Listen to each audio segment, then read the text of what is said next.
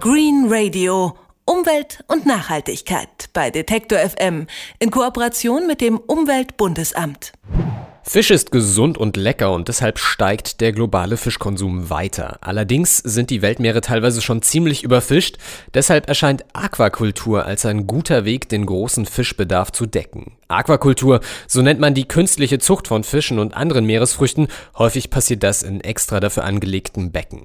Ob Aquakultur tatsächlich das Mittel der Wahl ist gegen die Überfischung der Meere und warum Forscher die Aquakulturfische am liebsten zu Vegetariern machen würden, das kann uns mein Kollege Henrik Kirchhoff verraten. Ich sag Hallo Henrik. Hallo Kais. Ja, welche Rolle spielt denn Aquakultur derzeit auf dem globalen Fischmarkt? Die spielt eine ziemlich große Rolle. Also weltweit betrachtet stammt jeder zweite gegessene Fisch derzeit aus Aquakultur. Damit ist also der Anteil der Aquakultur seit zwei Jahren ungefähr größer mittlerweile als der Anteil der Fangfischerei. Das liegt auch an der Nachfrage in Ländern wie China und Indien. Da werden nämlich spezielle Karpfenarten ziemlich viel gegessen, die es bei uns nicht gibt. Und die stammen fast ausschließlich aus Aquakultur. Aber auch bei uns kommen äh, zum Beispiel Regenbogenforellen oder Lachse fast nur noch aus Aquakulturzucht. Das scheint doch erstmal eine gute Entwicklung zu sein, wenn der Fisch aus der Aquakultur kommt. Da werden ja die Bestände im Meer und natürlichen Süßgewässern nicht so sehr ausgebeutet, oder? Ja, das könnte man meinen, aber diese Rechnung geht aus zwei Gründen nicht so ganz auf. Zum einen, natürlicher gefangener Fisch ist oft ein Luxusgut und solange die Leute eben für äh, Fangfisch noch viel Geld ausgeben, hat es die Produktion aus Aquakultur einfach schwerer, auch wenn sie nachhaltiger ist. Das hat mir Ulfert Focken erklärt, Experte für Aquakultur am Thünen-Institut für Fischereiökologie in Ahrensburg. Wenn ein Thunfisch auf dem äh, Fischmarkt in Tokio ein paar hunderttausend Dollar wert ist, ein einzelnes Stück wohlgemerkt, dann wird es sich noch sehr lange lohnen, Thunfische zu fangen, selbst wenn sie schon hoffnungslos überfischt sind. Das heißt, es gibt also immer noch einen Markt für Fangfisch. Und der zweite Punkt, warum Aquakultur nicht unbedingt gegen die Überfischung der Meere hilft, die Fische im Becken, die ernähren sich selbst auch von Fisch bzw. von Fischmehl im Futter. Die essen also zum Teil ein Vielfaches des eigenen Gewichts an Fisch, bis sie mal geschlachtet werden. Und dieser Fisch, den die fressen, wiederum, der stammt dann eben doch aus dem Meer. Deshalb verschärft Aquakultur das Problem der Überfischung eher. Wie kann man das denn ändern? Ja, ähm, indem man versucht, den Fischen das Fischessen abzugewöhnen. Das wird auch tatsächlich seit längerem schon gemacht.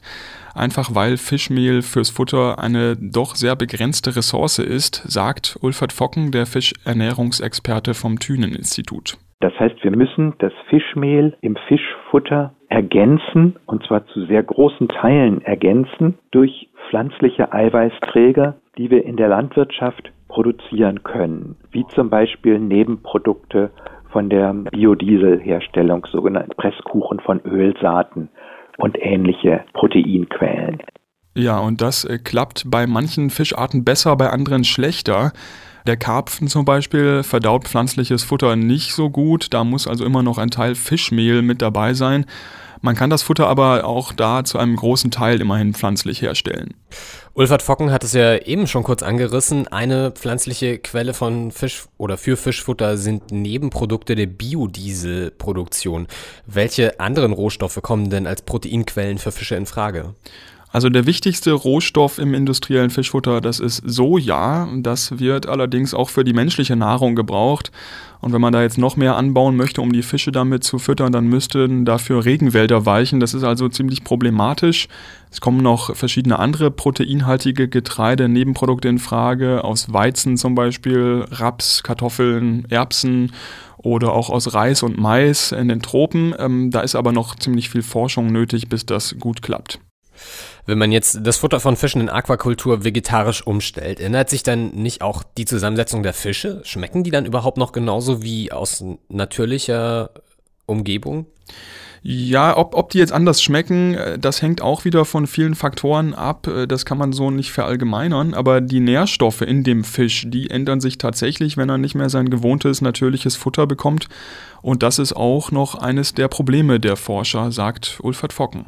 Also wenn wir einen Lachs rein vegetarisch füttern würden, dann würde er zwar auch wachsen, er hätte am Ende aber nicht die Zusammensetzung an herzschonenden Fettsäuren, die der Kunde erwarten würde.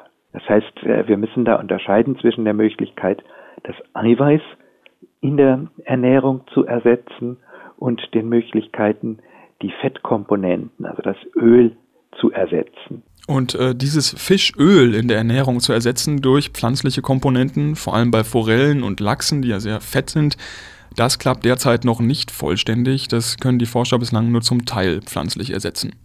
Warum Fische in Aquakultur zu Vegetariern erzogen werden sollen, darüber habe ich mit dem Green Radio Redakteur Henrik Kirchhoff gesprochen. Ich sage vielen Dank, Henrik. Gerne. Ja, und wie alle unsere Beiträge können Sie auch dieses Gespräch natürlich nachhören und Green Radio gibt es außerdem jeden Donnerstag neu als Podcast.